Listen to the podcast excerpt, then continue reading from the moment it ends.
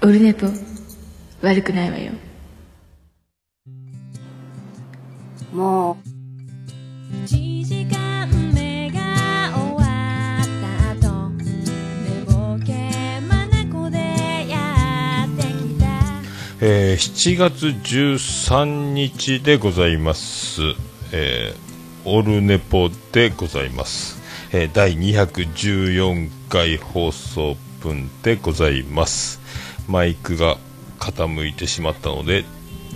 傾きを直そうと思います。ありがとうございます。えーと、時刻は今に8時14分、夜の8時14分なんですけどね、あの、世の中今、オールスターゲームがやってると思います。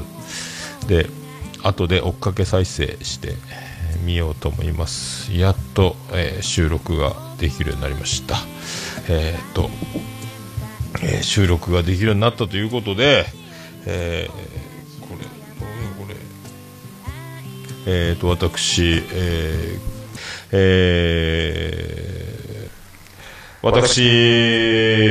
試験合格しました。やりました。どうしたんだ？どうしたんだ？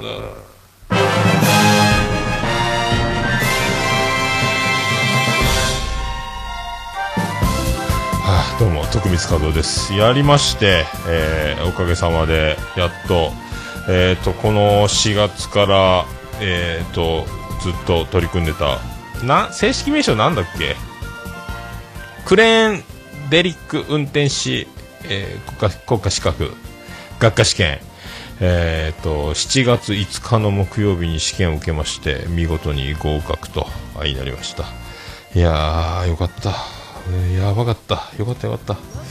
あ、そういうことでございます。いやーなんかねあのまあ多分ねお勉強ができる方にとっちゃ多分ね数学レベルで言うと多分中学生ぐらいらしいんですけども、まあ、僕にとっちゃこれがまたもう大変なことで勉強避け続けて、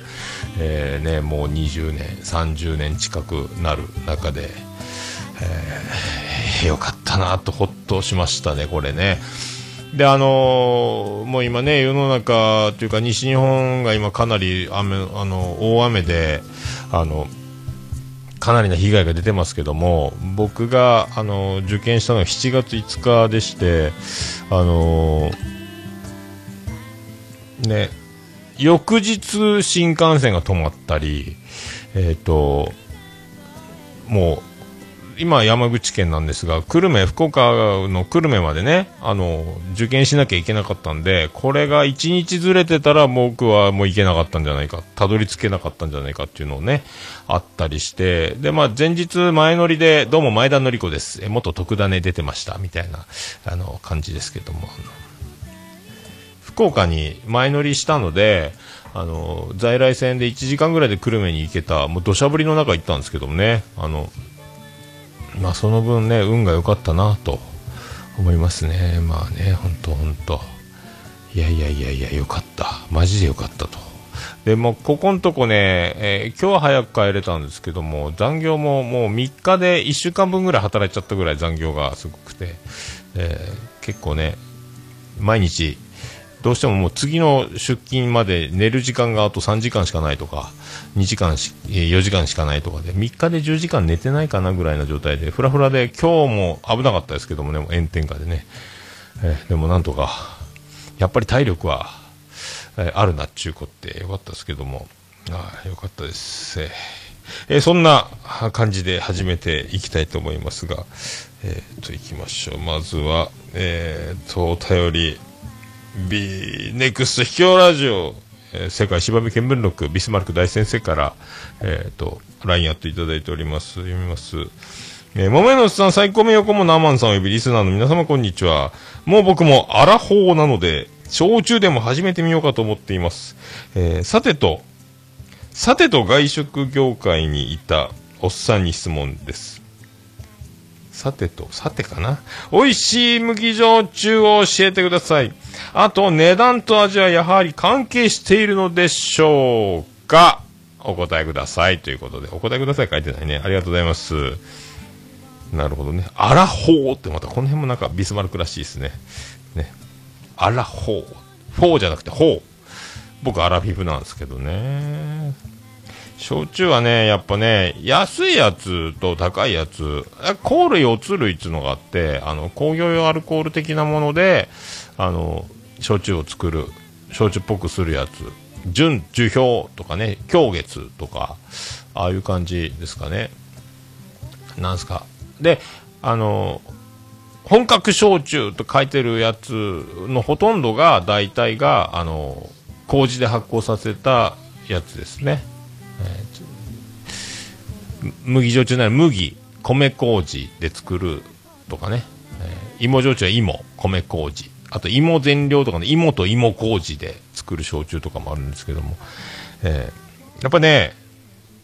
あの値段ピンキリで高いやつはまあ美味しいです。あとね、あの値段が高いことによって、あの、なんですかね、100年の孤独とかいろいろありますけど、高いやつね、麦とかでも、あの、アルコール度数が高いっていうのもあるので、割とだからそういう、あの、もう、焼酎が焼酎じゃないみたいな、あの、樽、ウイスキーだるとかね、寝かせてとか、いろいろありますけど、麦はね、まあ、本格焼酎、いいチコとか、まあ、ああいうね、えーいいともとか、ああいうのも美味しいですし、あと、僕、桃屋で使ってたのは、あと、なかなかっていうね、あの、大中小の中に、あの、佐々木の笹の、あの、さあさあの、あの続く、同じ字の意味の、あの、不思議なやつ、あの、変換で僕出し方わかりませんけども、あれ、なかなかって焼酎とか、あと銀座のスズメとかも美味しいですよね。あれは樽で寝かせてるやつ感じやったかな。銀座の、銀座のスズメとか、なかなか、この辺をね、えーこの辺いかがですか？やっぱね、あとね、あディスカウントショップとかで、べらぼうに高かったりするのと、定価よりも高くふっかけてあるやつもあるので、あの、ドン・キホーテ行くから安いとかね、あの、他のディスカウントショップ行くから安いとかよりも、やっぱあの、だいぶ値段が違ったりするので、あの、今でもモグラとか、えー一升瓶でだいたいいくらぐらいかな？3000もしないぐらいですけどね、多分ね。でも、普通のディスカウント、いろんな、いろんなお酒屋さんありますけども、56000円で売ってたりするので、そういう値段の差、適正価格というか、それだけ価値がね、あの、高いやつは高くな、べらぼうに上がるので、その辺をね、見極めて、安くても美味しいですけどね。はい。ロック、水割りもいいですけど、まあ、麦はお湯割りないか。まあ、その辺ね、あの、いかがでしょうか？と思いますね。ありがとうございました。はい。そんな感じでございます。まあ、そんな感じでございますけども、あとね、ま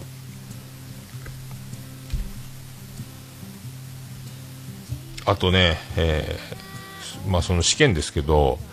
まあ、土砂降りの中行ったわけで、で、あれ、JR から JR 久留米駅を降りて、もうあの、なんとかな、赤いスイートピー流れっぱなし、松田聖子、聖子松田、久留米ね、あの、お膝元なので、チェッカーズ、松田聖子、あと、田中、田中玲奈、女優さんの方のね、えー久留米。じゃなでじゃなかったかな。ずーっとエンドレスで赤いスイートピーが流れてましたね。えーそんな土砂降りの中、ずっと歩いて試験会場まで行って、もう2時間、3時間前ぐらいに着いてたんですかね。それで、まあ、土砂降りでずぶ濡れなので、この西鉄の久留米駅まで歩きまして、そこの、まあ、徒歩で20分ちょいですかで、そこのどっか、マックかなんかでと思ったんですけど、最後その見つけた、えーミスドで、えーカウンターの端っこで最後の勉強をして、えー最後の調整、震えながら勉強して、で、焦ったんですけどね、そこで、試しにこの問題解いてみようみたいなやつをやってたら、わかんない。あ、解けない。って、もう妙に焦って、わからんわからんわからん。やばいやばいやばいと思って答え見て、ああ、そういうことね。もう理解する時間はない。丸覚えたと思って。そういうのが、模擬テスト最後の調整用というか、解かずに取っておいた、あの、本ちゃん試験形式の問題集1個分を、こう、最後のおさらいで運試しじゃないけどやりながら、そこで結構解けないのがあってだから問題のパターンが変わった時に覚えていて理解できてたというものが角度が変わると変な迷いが生じて、まあ、5, 5個の中から選ぶという方式なんですけども確実な知恵ではなくにわかに知識がついてきてるのでどっちだったっけあれあれとかなるというのをねもうそういうのでビビり倒しながらでああそっか分かったこういうことね分かった分かった分かったみたいなのをそれがそのまま本ちゃんの試験でも出てきて似たような問題が俺ラッキーやわみたいな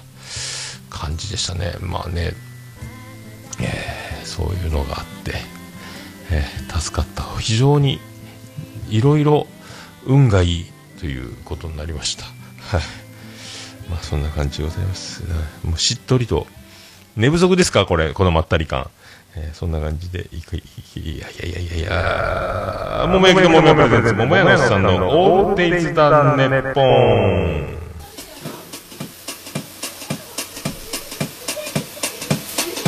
ててて、てててて、ててて、てててて、ててて、ててて、ててて、ててて、はい、山口県の片隅から、宇部市の片隅から、宇部市の中心からお送りしております、桃屋のおっさんのオールデイズ・ザ・ネッポンでございます。えー短く略して、オールネポーはい、不思議な、不思議なテンションでお送りしております。えーツイキャスも同時にやっております。はいなまあね、あの、でこれが何を意味するかというとですね、あの、試験に合格したということで、あの、割と、何曜日の、毎週何曜日っていうことはまあ約束できませんけども、ほぼほぼ毎週定期でもういけるんじゃないの？っていうね、えー気がしております。まあ、1週間に1回はできなくても、せめて2週間に1回はやろうかな。あとはあの、ジェニファー宮殿の招集がかからない限りは、まあどうかね、休みの前の日とか、どこで休めるかもわかんないし、何時に帰ってくるかもわかんないんですけども、ちょっとそういう不規則な中で、どこかの曜日で、最低2週間に1回、えー行けるときは週1で、とかいう感じでね、って思っております。はい、そんな、そんな私、オルネポ第214回よろしくお願いいたしまーす。うんこしたらケツ拭きなう。んこをしたらケツを拭くのさウォシュレットのボタンなんて押さずにみんな尻拭きなレッツゴー桃屋のさんのオールデイズだネッポンああ、事故事故事故になる。はい、ということでお送りしております。桃屋のサンドルデザの日本でございます。あれならない。はい。214回でございます。ボリュームの間違えました。あーいや、どうも、バレンタイン的な回ですけどもね、回数214。214ってね、修学旅行の、高校の時の修学旅行の、えー長野でスキーだったんですけども、初めて、生まれて初めてスキーをやったんですけども、その時の僕のゼッケンナンバーは、えー214番でした。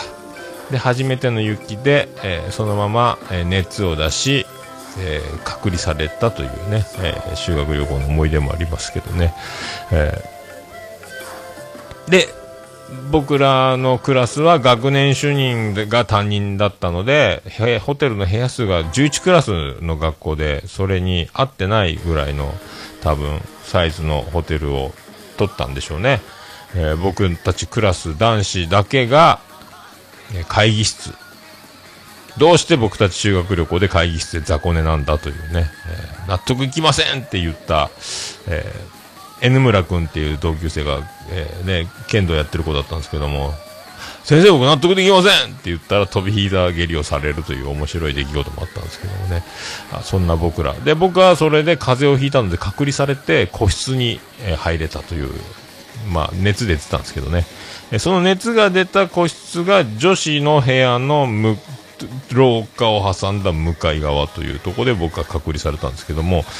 で、隔離されて僕がそこの部屋に行ったら、あの、同じ高校の時バンドを組んでた、えーギタリストの相森くんも隔離されてたと。で、結局僕は、そのギターの相森くんと二人で、えー女子の廊下を挟んだ向こうに女子たちがいるのに、えー具合悪い2人で熱を出したまま、寝てるというね、えーでもあのちょっと女子よ俺たち具合悪いんだからなんかお菓子かなんかくれよって言ったぐらいで力尽きても寝てたぐらいですかね。そんな思い出を思い出した、えー214でございます。まあ214ですよ。あのこの前ねあのー6月29日をもう通り過ぎましてあのー桃屋がまあ、ラスト、ファイナル、ね、あの、その時の収録の音源を聞いたんですけど、204回やったか、205回やったか忘れましたけど、あの、おつみさんをゲストにね、えー呼んでたんですけども、まあ、その頃と今とのこの、だいぶね、あの、昼寝ぽでも多分言ったかなと思うんですけど、やっぱ全然ね、あの、違うんですよね。あの、もう慣れた感が、この1年をかけて、えーなんか、だんだんだんだんね、えーポッドキャスト慣れとはもうかけ離れる状態に、えーなる。なったなぁ。なってんなぁと思いながら、自分の放送の過去回を聞くなんかそうはないんですけども、えー聞いてみてね、あ、違うな。違う。まあ、テンションも違うんでしょうけどね。やっぱ自営業の、まあ、自分のペースでやってた時と、やっぱ今、今はもうとにかく、アラフォー、おじさん、えー新人、中途採用みたいなとこなんで、覚えなければ、貢献しなければっていうのをね、その一環でそのクレーンの免許も取らなきゃいけなかったんですけど、これもし落ちると、シャレならんなというね。で、会社もやっぱりあの全面的にバックアップしてくれて、ある程度その、今日は事務所で試験勉強していいよとか、そうやってね、そうなると、あのね、現場というか、現場で一人抜けるわけですから、その、だから僕のために時間を作ってくれるということは、職場の皆さんが僕をサポートしてくれてるというか、時間を作ってくれてると。僕一人分、えーね、なしでやってくれてるというのとかね、いろいろアドバイスもらったりとか、勉強の仕方も教えてもらったりとか、こうやってやっていくといいよとかね、えー僕その勉強の仕方すらもわからないというパターンのタイプなので、もう言われた通りに、問題集をバリバリ解く、えーわからないところをチェックする、そして、わかるようになる。それを繰り返す。もうわからないとこがなくなる。えーもう寝とっても8割は取れるようになるみたいなやり方。でも、答え合わせというか、その答え、間違ったところを調べて、ああ、こういうことなのかまでにものすごく時間がかかり、問題集をバリバリ解いて、バリバリ解いて、どんどんどんどん、精度を高めていくということには、えーなかなかならなかったんですけどね。それ一歩ずつ、一歩ずつを積み重ねて、まあ、なんとかギリギリ、ギリギリ、なんかね、解けてる解けてるっていう本番、試験本番はね、ああ、わかった、いけた、これいけるかもって思いながらやってたんですけど、もう、もしもの勘違いがあったら怖えな、みたいなね。それぐらい、なんか、確信が持てないほどの学力で、ね、でもまあ、多分、受かってんだろうけど、もしかしたら、とか思いながらね、よかったけど、自分の番号があった時は驚きましたね。と会社のね、あの、先輩、上司から、えー無線で、えー連絡が入って、事務所から、全員に、えー番号何番でしたっけ？つって、あね、えー214番ですって言って、あ、久留米、会場は久留米ですね、そうです。合格ですおめでとうございますって言われて、ありがとうございます。ご協力ありがとうございました。というね、えーあんだけバックアップ、えーされて落ちるとシャレならんなというね、えーところをなんとかクリアできたのはでも初めてかな、こんなにこう、自分で、えーやっこうやって結果を出すみたいな勉強に関して、高校受験の時もね、最終的にはランクを下げて、あの、おつみさんが、あの、奇跡の入学を果たした高校に僕はランクを下げて入ったんですけども、本当はその一つ、えっ、と、上の学校、勉強のレベルのところが、合格率が、まあ、五分五分だったんで、もしものことがあっちゃいけない、公立以外、もう選択肢がない家庭環境だったので、え一個下げて入ったんですけども、まあね、そういう、だから、もうこれしかないという状況で受けたのは多分初めてですね、受験をしたというか試験を受けたというのはね、えーまあよかった。安藤です。どうも安藤美希です。ということになりますけど。えーそんな、ね、そんな感じですよ。まあよかった。マジでよかった。今度ね、また来月からぐらいに、今度、これで学科が通って1年以内に、えー実技を、実技免除まで、自動車学校みたいな教習所があって、そこで実技免除になれば晴れて、えーと、免許がもらえるんですけども、あとはもうその一発で実技試験を受ける方もいるとは思うんですけどね、僕はその教習所に通わなきゃいけないので、えーそれが終わって晴れて、えー国家資格月中と。これどっち、どっちを取っても実技を合格してて、え1年以内に学科で受かるっていうパターン、どっちでもいいんですけど、僕は学科を取ってから、実技は、試験じゃなく実技免除のね、講習、まあ試験はあるんですけども、えーそっちの方が一番、学科がまず通らないとっていうのがあったんで、えーそんな感じで、いやーよかったマジでね、えーほっとしております。まあ、そのほっとしているというだけの、えー感じでございます。ありがとうございます。えーそんなね、不安な中、発表されたのが昨日なんですけども、えっ、と、その前の日曜日、休みの日曜日ですね、あの、ギリギリ、うち、近所が宇部線っていうローカル線、1時間に1本ぐらいの、そしてワンマンで、えー回数、整理券を取って、あ運賃箱に、あの、整理券の番号を見て料金を払うシステム。で、料金の受け取り、料金箱に入れる料金とか、あと切符の回収は運転手が出口一箇所しかドアが開かなくて、そこに、そこから出なきゃいけないようなシステムになってて、そこに運転手が立ってて、切符を回収していく。そして、無人駅降りるみたいなパターンなんですけど、乗り降りするみたいなね。えーそこの宇部線だけが生きてたので、で僕、免許の更新、車がないんで電車でね、行ったんですけども、そう、免許の更新なんですよ。ということで、あの、もう一つ、あの、あれ、これなんだ。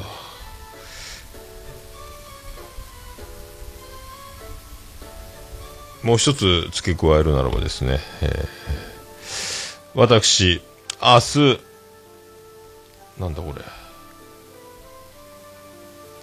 えー明日、えー7月14日、えー46歳になります。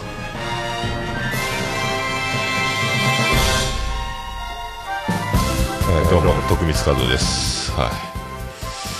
い。まあ、明日46なんですよ。で、今日45歳最後という感じで、いやで、免許の更新なんですよね。はい。そうなんですよ。で、免許の更新なんですよ。で、初めて山口県で免許を更新するので、よく教習所がど、あの、更新するとこよくわかんなかったんですで、えっ、と、もう、8時半から受付開始するのに早めに着いとかなって言ったら、僕寝坊しちゃって、えー、1本遅れた電車、1時間に1本なのに1本遅れなきゃいけない。もう余裕持って行っとこうと思ったのが、余裕持って行けなくて、あの、ギリギリになったんで、で、駅から地図はあるけどよくわかんないでタクシー乗ったわけですよね。で、あの、講習免許総合なんとかセンターお願いしますって言ったら、無言で、うんちゃんが、タクシーの運転手が無言で、えー駅からバーンともう、あの、すごいスピードアクセルを、うわーんってオートマのタクシーなんですけども、全力で踏んで、もう危ねえな、シートベルトしようかな思うぐらい。結局あの、すぐ着いたんですよね。タクシーで2、3分ぐらいのとこにあったというね。だから、タクシーの運転手は、このバカチンが、と思ったんでしょうね。そんな近いところに、駅前、新山口の駅は新幹線の駅だぞ、みたいなね。あの、こんな近いとこ乗るんじゃねえよって思われたのか、あーっていう感じで、無言でタクシーに乗せられ、えー無言で乗せられてた自分で乗ったんですけどね、そんな駐車場、教習所の駐車場は免許の更新を受けに来た人たちでごった返してるわけで、で、なんか、主婦の方みたいなのが軽自動車で車庫入れをバックでやるんですが、えー日頃毎日乗ってないのか何回も切り返して駐車場の中を通過してあのその免許の更新の会場の門まで裏道的な感じで正門じゃなく駐車場から回り込んでいくというもう一つのルートを俺は知ってるんだぜ的なタクシーの運転手がそうやって早く着こうと思ったが主婦のもたつく切り返しで先に進めずイライラがもう最高潮に達し山口なまりで何て言ったか分かんなかったんですけどもここは日曜日は混むんだよねって言ってますよ。多分でもね、免許の更新、えーそこを、えー日曜日しかやれんやーとか思ったんですけどね、平日やって、平日は警察署、日曜日がそういう試験場じゃないかなと思うんですけどもね、とにかく怒っておりました。なんか本当安くてすいません。700円ぐらいでついたんですけどね、すいませんね。すいませんねと思ったんですけどね。露骨に態度出すなよ。なんか、いいじゃんか、よそ者なんですか？ら。よそ者っていうそういう説明も何もしなかったですけどもね。まあ怖い。怖い運転手。すごいスピードやったなと思って。あんな、あんなの食らったの初めてかもしれんと思うぐらい。ものすぐ飛ばしましたね。危なかったですね。はいタクシーの運転手大丈夫ですかね？安全運転。安全運転ですよ。僕、教習免許の、まあ言うても僕5年免許の更新だったんですけども、またブルー会員でゴールド失敗なんですよね。えーで、ゴールド、5年前の免許の更新をした1週間後ぐらいに一時停止で捕まって、その軽微な1点か、それがあるからブルー会員でまた5年。このままこの5年間を無事故無違反でいけば、来、えっと、50歳から、えーゴールド会員。1時間だから、今回も講習を受けなきゃいけなかったんですけども、あの、講師の先生が出てきたんですけどもね、あの、ガリッガリなんですよ。細いガリッガリの先生が、マイクもなしに、あの、ものすごく可能なくような声で、私の名前は、なんとかなんとかよろしくお願いします、みたいな小声で、えー言う、今日、先生やったんですけど、マジかと思って。で、誰も聞こえませんとか言わないですけど、ピンマイクもついてないし、あんな小さい声で、僕あの、一番前しか席が空いてなかったので、講習一番前の席で一列目ですよ。十何列かある、その、教室なんですけど、絶対後ろ聞こえてないよなと思って、まあそれがね、試験とか何もやるわけじゃないので、まあいいんでしょうね。いいんでしょうけど、一列目の僕が聞こえないのが、まあ山口なまりで聞き取れないのも、よくヒアリングできないっていうのは、玉掛けの、あの、講習の時もそうだったですけども、いいんかなあんなちっちゃい声でと思いましたけどね。えーそんなんで、あの、日本の安全は、交通安全は守られるのかい？っていうね。えーまあ、仕事柄ね、あの、僕もあの、安全に気をつけなきゃいけない、もうクレーンとかね、あの、玉掛けとかで重量物を釣ったり下ろしたりという世界なので、危ないですよ。あ年間何百人も怪我をする、年間何十人も死んじゃうというジャンルではあるので、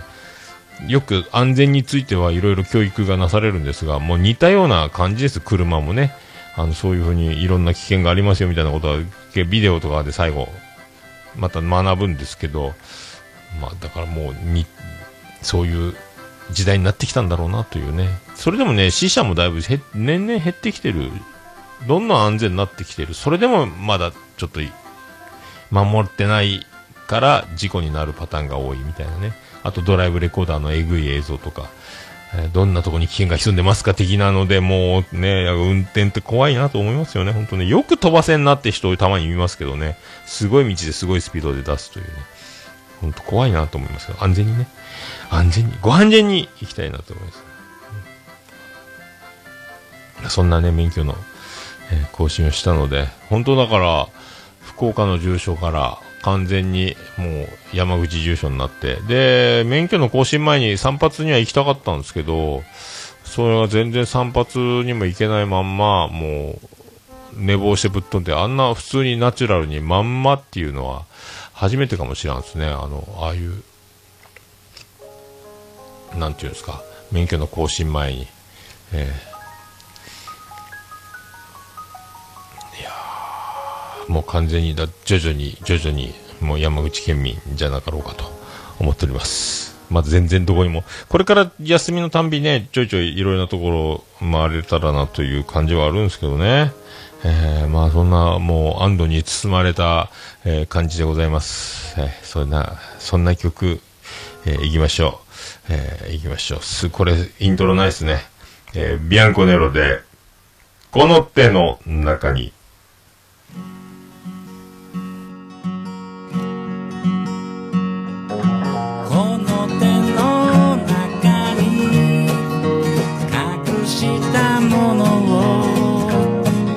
said, let me.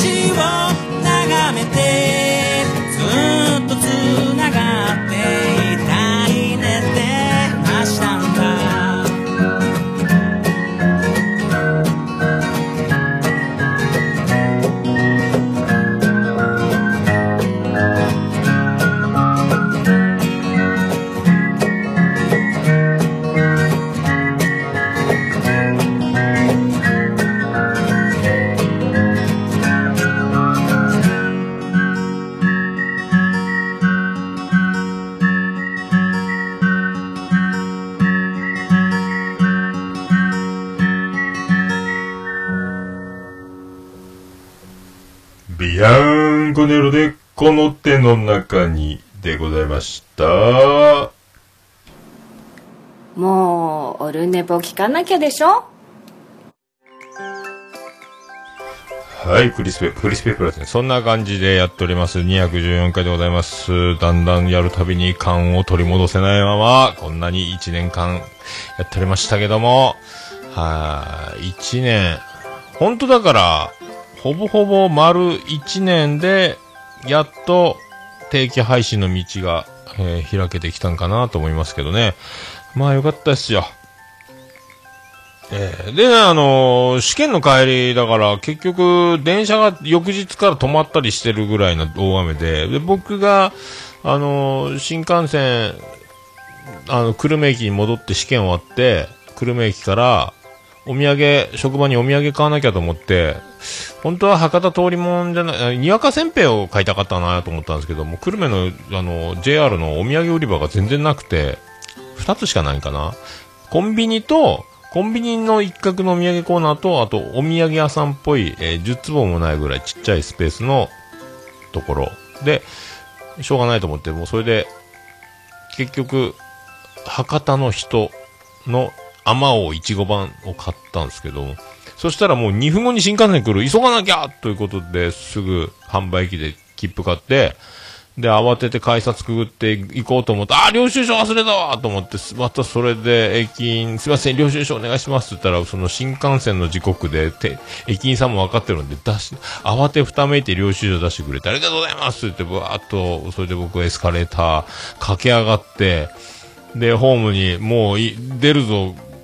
出るぞっていうぐらいでもう駅ついてて、で、桜に乗ったんです。新大阪駅の桜に乗ったんですけども、また新山口で止まるだろうと思ったら、えー新下関ですかね。一個前の駅で、次広島行くって言うんですよね。慌てて新下関で降りて、あぶねえ、広島行くとこだったぜ。だから次から小玉を待てばいいやぐらいなね、あ安易な考えだったんですけど、もう一回乗り換え案内を見たら、それで帰ると、家に着くのが1時間遅れるという、7時過ぎに着いちゃう。で、もう新幹線の切符はもうしょうがないけど、在来線に乗り換えれば、えー6時には家に帰れるという。で、ロバート国王が、あの、飯食い行くぞ、試験終わったろ、飯食い行くぞって言われてたんで、これ遅くなるとまたね、と思ったんで、これ6時に着くパターンに、もう在来線乗り換えて新幹線諦め、それで、もうね、宇部駅までたどり着いたんですけども、宇部駅からこの家の近所の駅までまたちょっと時間がかかるんですけども、その宇部線っていう電車がもう原付並みのスピードでしかも走らなくなってたんですよね。いろいろ電車が止まり始めてて、遅れ始め、遅れまくってた中で、えーもうだから時刻もクソもないですよね。だから乗り換えの時間は通り過ぎてるけど、もう全部止まってる、止まりかけてたので、降りたらまだなんか0番ホームっていうのがあって、その0番のホームに宇部線が待ってて、もう時間もクソもない、まだそろそろ発車しますみたいな感じで間に合って乗ったんです。そこからもうその時速30キロぐらいのノロノロで、えーで、駅着いたら、ロバート国王を迎えに来てくれてて、で、家で荷物を置いて、それからまた、えージェニファー宮殿に行き、それからまた、ご飯食べに行くぞ、つって、初めて食ったかもしれないですけど、僕、ハモ食ったことねえなと思って。モダマはありますけどね、ハモの湯引きやったかな。ハモじゃないか。フカか、フカ。で、その、えっ、と、は、それも、だから、ハモのいびきってよく、骨切りとか職人さんの技みたいなね、京都じゃ、なんか、よく、おなじみのみたいなやつなんですけど、それのコースをいただいて、うわうまいっすね、言ってね、あの、初めてハモの刺身っていうのを食べた刺身とかもあるんすね。なかなかないんですよ、とか言って、ああ、そうですか、つって、ああ、美味しかったですね。フグよりも歯応えがあるな、っていう身のね、ねこれすげえなと思いながら。で、生ビールを飲んで、まあね、でもね、次の日健康診断やったんですよということで飲めない。日頃僕平日飲まないし、健康診断もあるし、僕もう今全然飲んでないですけども、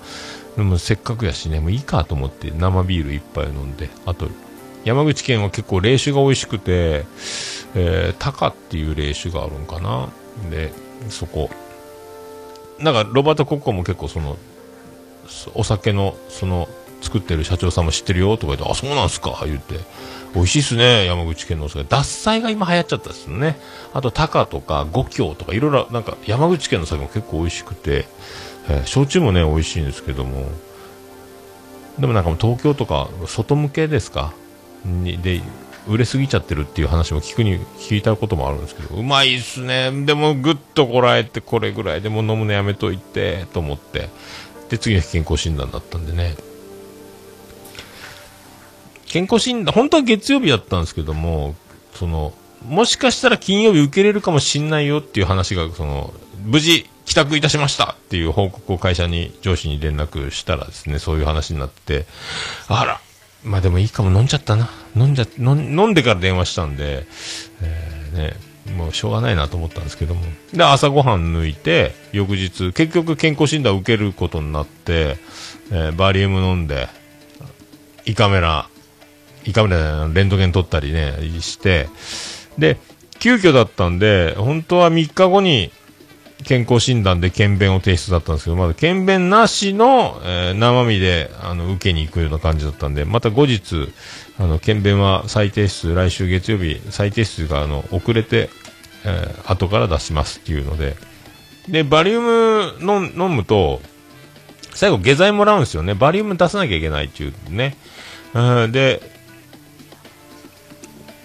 もう全部出終わったと。下剤の力を借りて、もうバリウムの白いやつ、はいお尻が、あの、もうね、ほんとね、お食事中の方は、あの、すいませんけども、はい。あれなんですよね。本当あの、もう、えー白人、ハーフ、ハーフが生まれたよ、みたいな感じなんですけど。それが、だからもう、安心で、翌朝の自分の検便の2日分提出の第1日目をやろうと思ってですね、あの、得意のあの、恋の滝登り方式で、あー検便用のあの、耳かき状の棒のやつを、えー出てくる、えー出口に待ち構えて、恋が滝を登るかのようにその耳かき状のものをね、えー当てていくという、まあ何を言ってるんでしょうかね。そんなやつをやってたら、もうそこでまだ、残、オバリウムが残ってたみたいで、あらやばいどうしようと思ったけど、そのまま出しちゃったんですけども、カプセルに戻してね、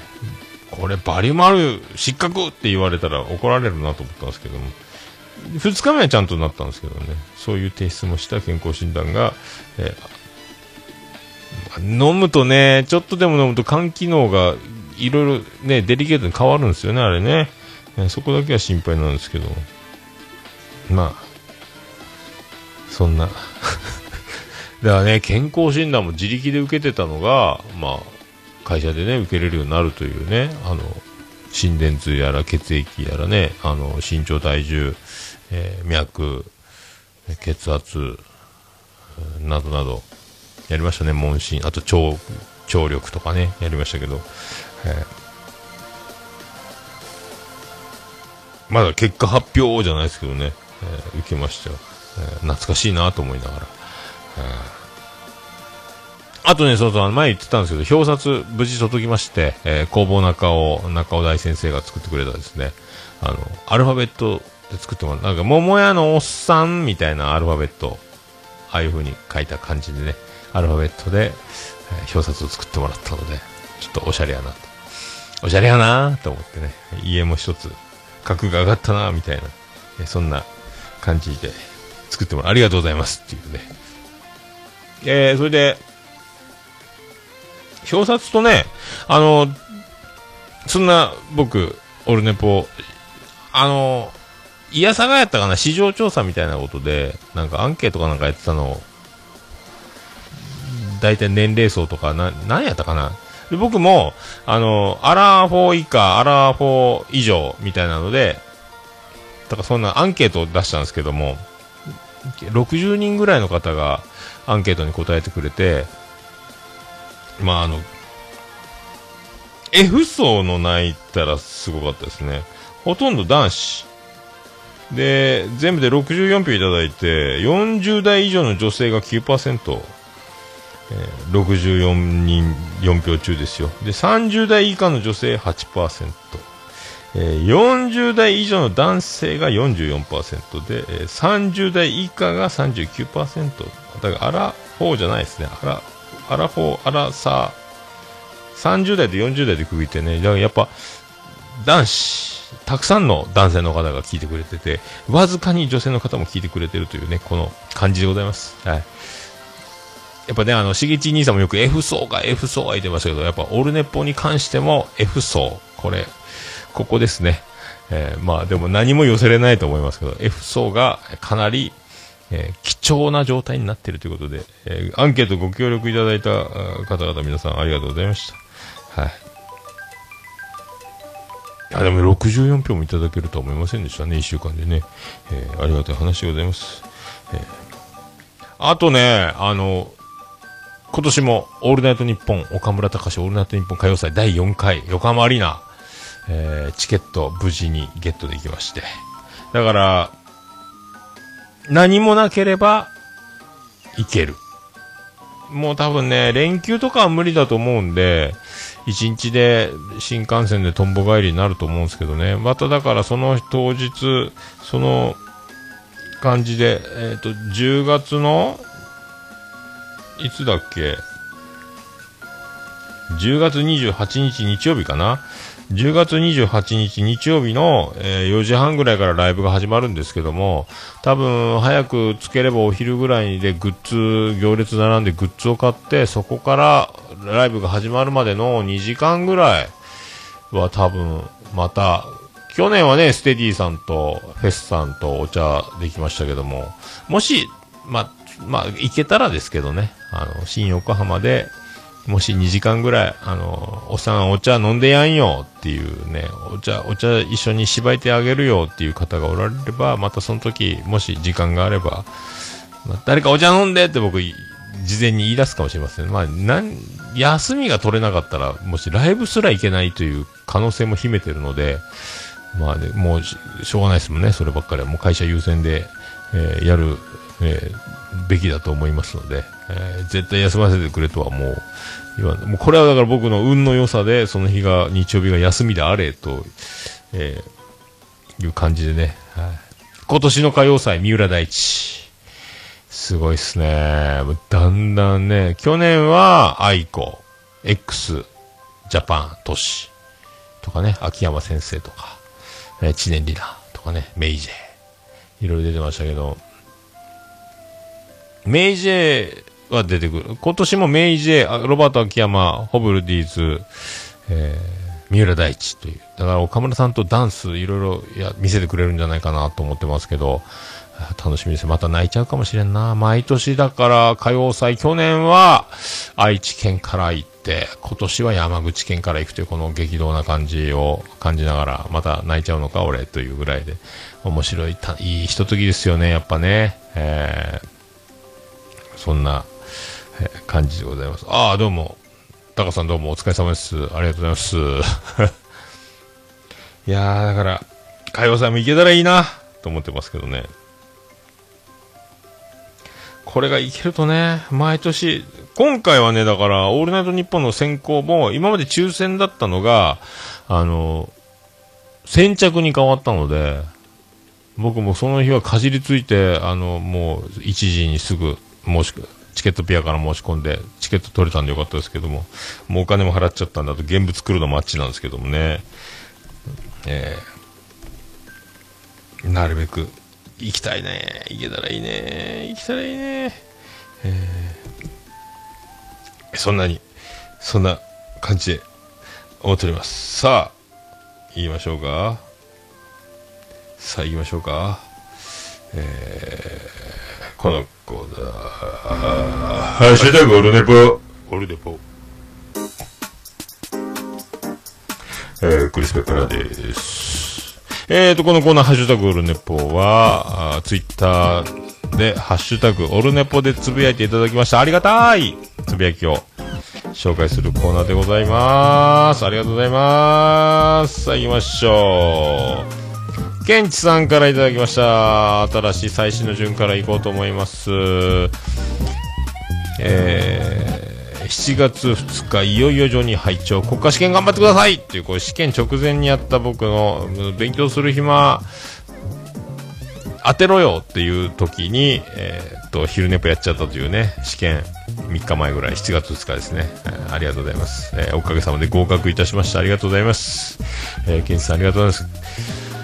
ありがとうございます。って言えてないっす。よね。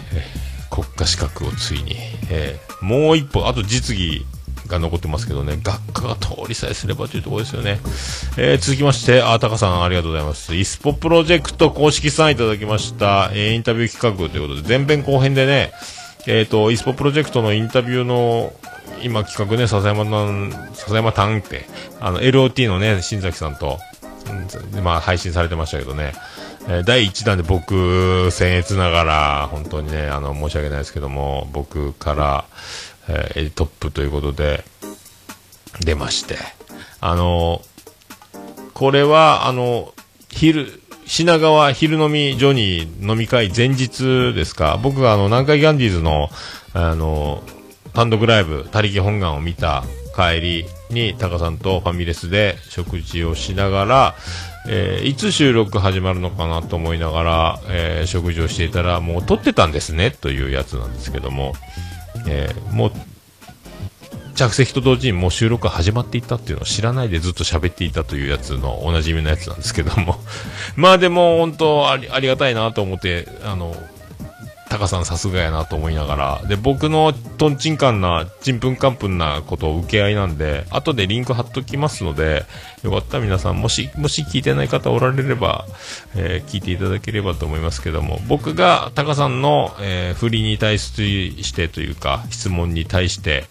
えートンチンカンな、えートークのキャッチボールが全く、えーできてないというところが、あものすごく随所に現れてますので、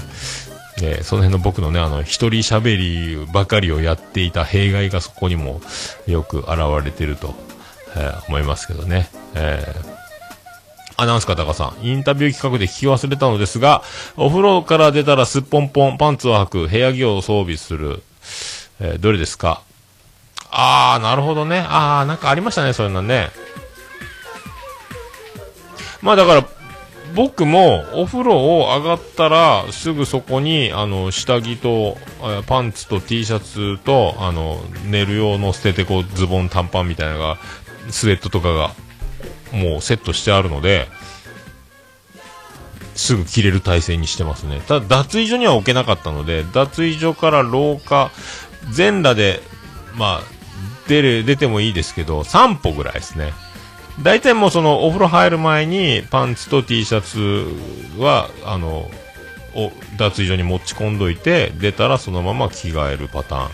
あと,、えー、と1階が風呂場で2階がシャワーだけが浴びれる部屋があって日頃お湯ためるともったいないのでシャワーばっかりなんですけども1階に洗濯機があるので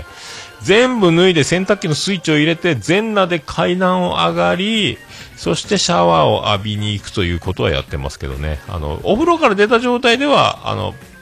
パンツ、T シャツ、暑い時はとりあえずパンツだけはとにかく全、一人暮らしですけど、今逆単身赴任で、はい。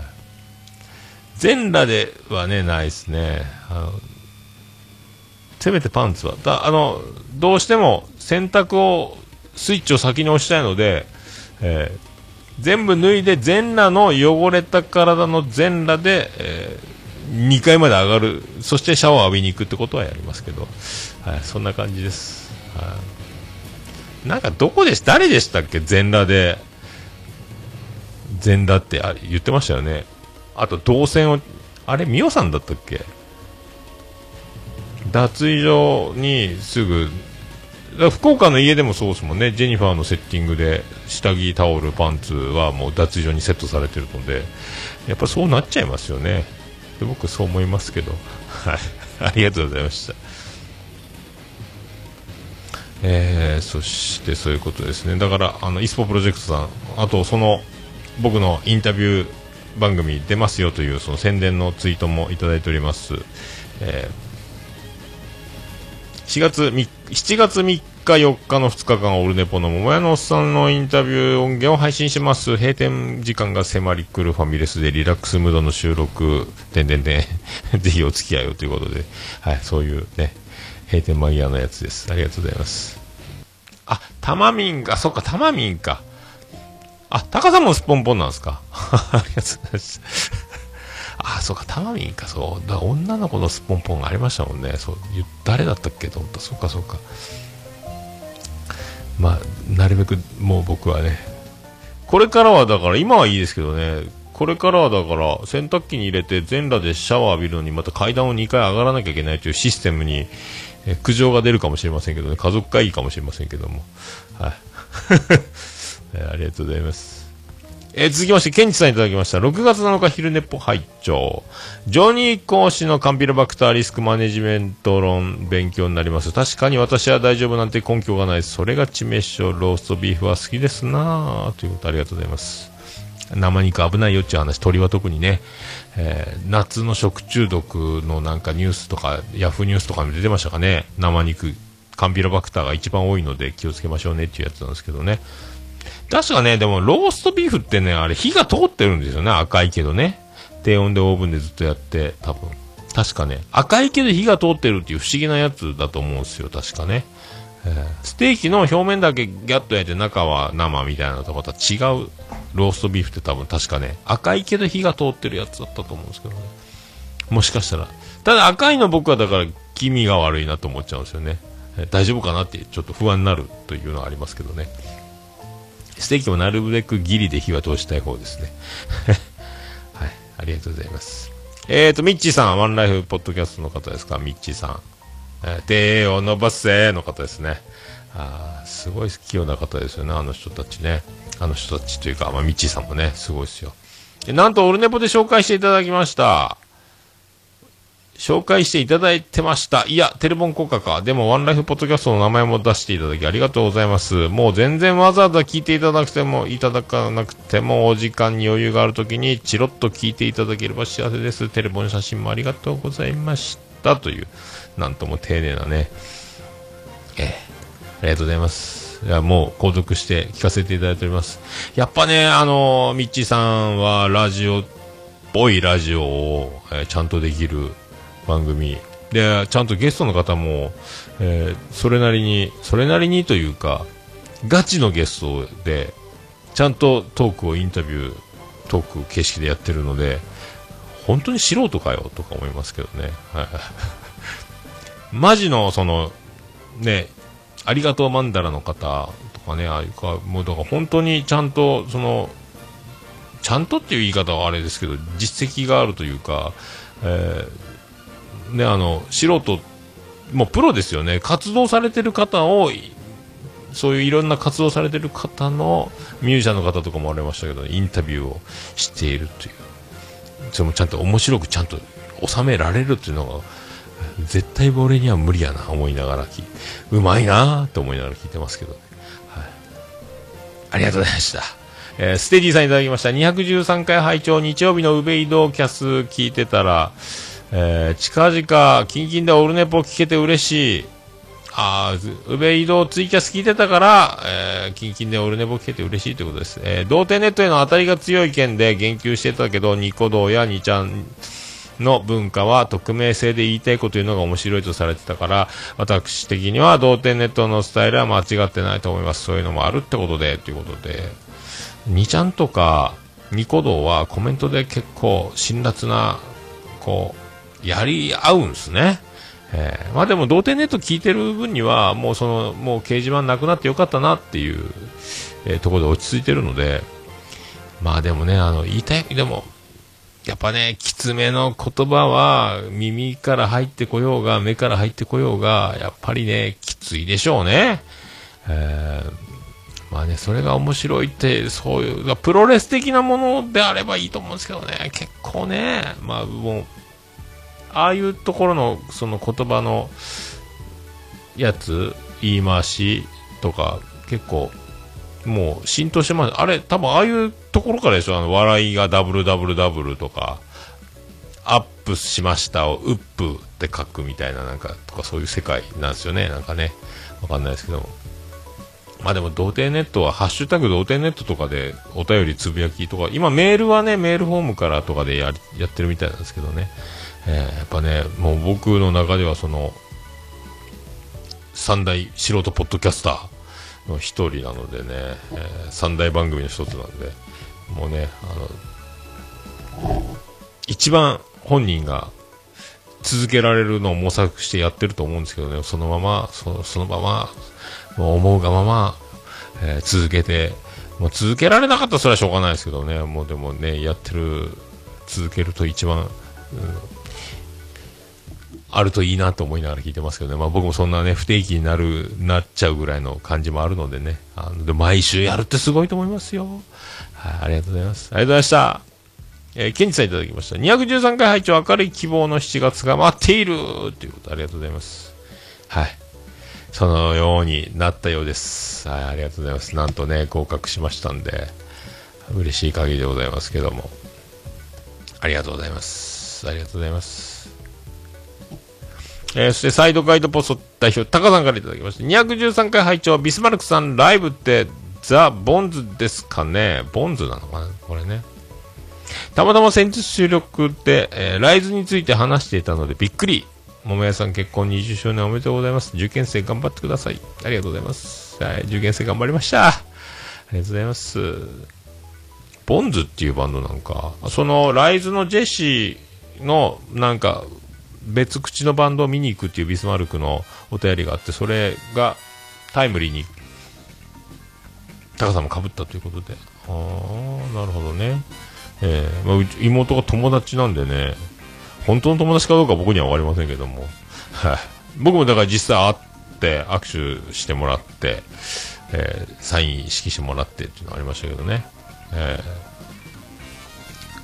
えー以上ですかね。ありがとうございます。ハッシュタグオルネポでは皆様からの、えーハッシュタグお待ちしております。お気軽に、お気軽に、あの、つぶやいていただければ、あの、大変喜びちょもらんま、えーマンモスウレピでございます。あ、タカさん羨ましいですか。ハッシュタグオルネポのコーナーでした。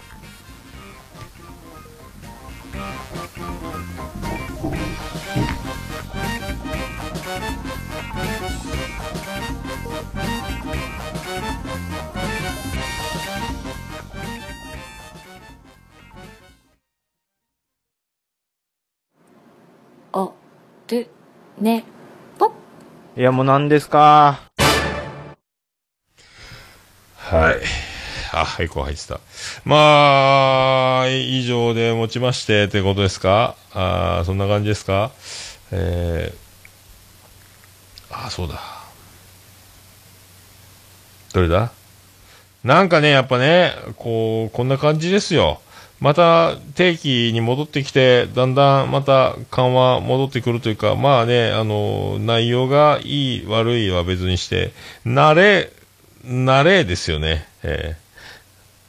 とっちらかりな毎週と、とっちらかりっぱななんですけどね。あの、前、昔からね、ずっと収録してるときはとっちらかりっぱなだったんですけど、はい、はあ、まあ、そんな感じでエンディングいきたいと思います。エンディングです。あててて、て。っててて、てってて、てっててて、てって、てって、てって、ててて、ててっと。はい、宇部潤片隅からお送りしました、桃屋のおっさんのオールデザネッポン、えー第214回、えー、45歳、ラストデイズジョニースペシャルということで、えーついにアラフィフですね。もうすでに今アラフィフなんですけどね。アラフィフフィフィーてっててて、てってと。フィフですよ。もうだから、明日で僕46歳になりますので、今日45歳最後になりますので、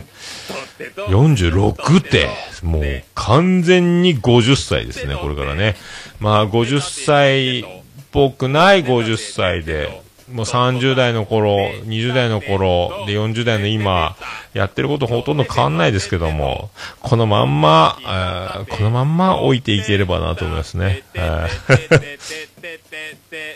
でね、まあ、あんまりその昼寝ポールネポできなかったので、ずっと勉強勉強で、あの、いろいろ気がかりなので、あんまり、こんなこと今やってる場合かっていう天使と悪魔のコントじゃないですけど、そういう生活をしてたので、あの、気分転換にずっとギター弾いて歌ってたんですね。桃屋のおっさんのね、あの、アカウントでやってたので、弾き語りでね。それでもう調子乗って、調子に乗っちゃって、YouTube でもね、ちょいちょい上げましたので、もう何曲上げたかな奥田民生ばかりなんですけども、えーそんな YouTube もありますので、まあ、聞いてくれっちゅう話じゃないですけどね、そんなこともして、あの、もう、勉強、勉強、えーギター弾いて歌って、血流を上げて、また勉強、眠くなったら寝る、で、朝早く5時に起きるとか、あと4時半に起きてとか、3時後半に起きて、また何問か解いてとかっていう生活から、今日は飲みますよというね。今日一応2割引きになってた安い外国アメリカ牛のステーキを買いましたので、自分で焼いて、一人で焼きまして、あと、あの、ジェニファー王国で採れた人参とナスを、えステーキの付け合わせにして自分で焼いて、えー今日いつもね、買わないんですけども、えー今日はエビスとプレモルを買いました。黒ラベルが好きなんですけどね、黒ラベルが僕が行ったレッドキャベツには売ってませんでしたので、プレモルとエビスのなんか、あの、限定版のやつを買いました。はい。青いエビスのやつかな。なんか、そんな。そんなやつ。あ、そんな、オルネポエンディングテーマでございます。来た。久しぶりですね。それで。はい。そんな感じで、あとまたね、あの、しげももの復活も今度兄さんと、えーミーティングして、また動きたいと思いますので、そんな感じで、よろしくお願いします。それでは、オルネポエンディングテーマ、バイで、星の下、星の上。お前がなんか驚いたサプライズ。身を引くモーニ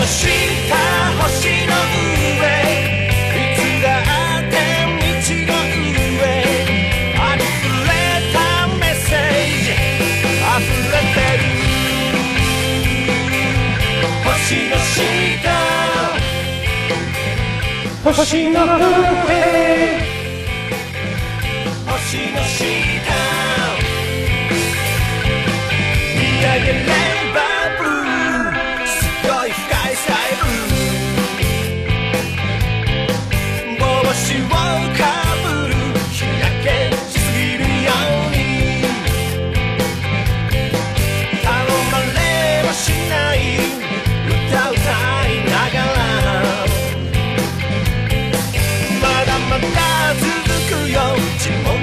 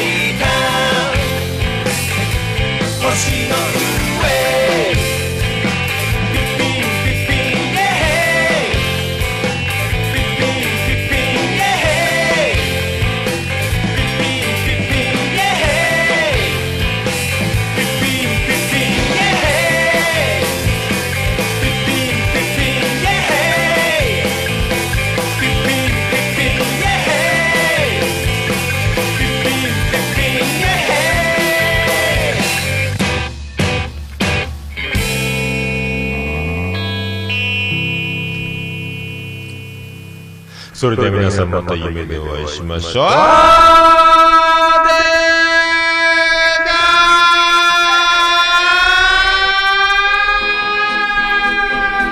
福岡市東区若宮と交差点付近から全世界中へお届け桃屋のおっさんのオールディーズだネポー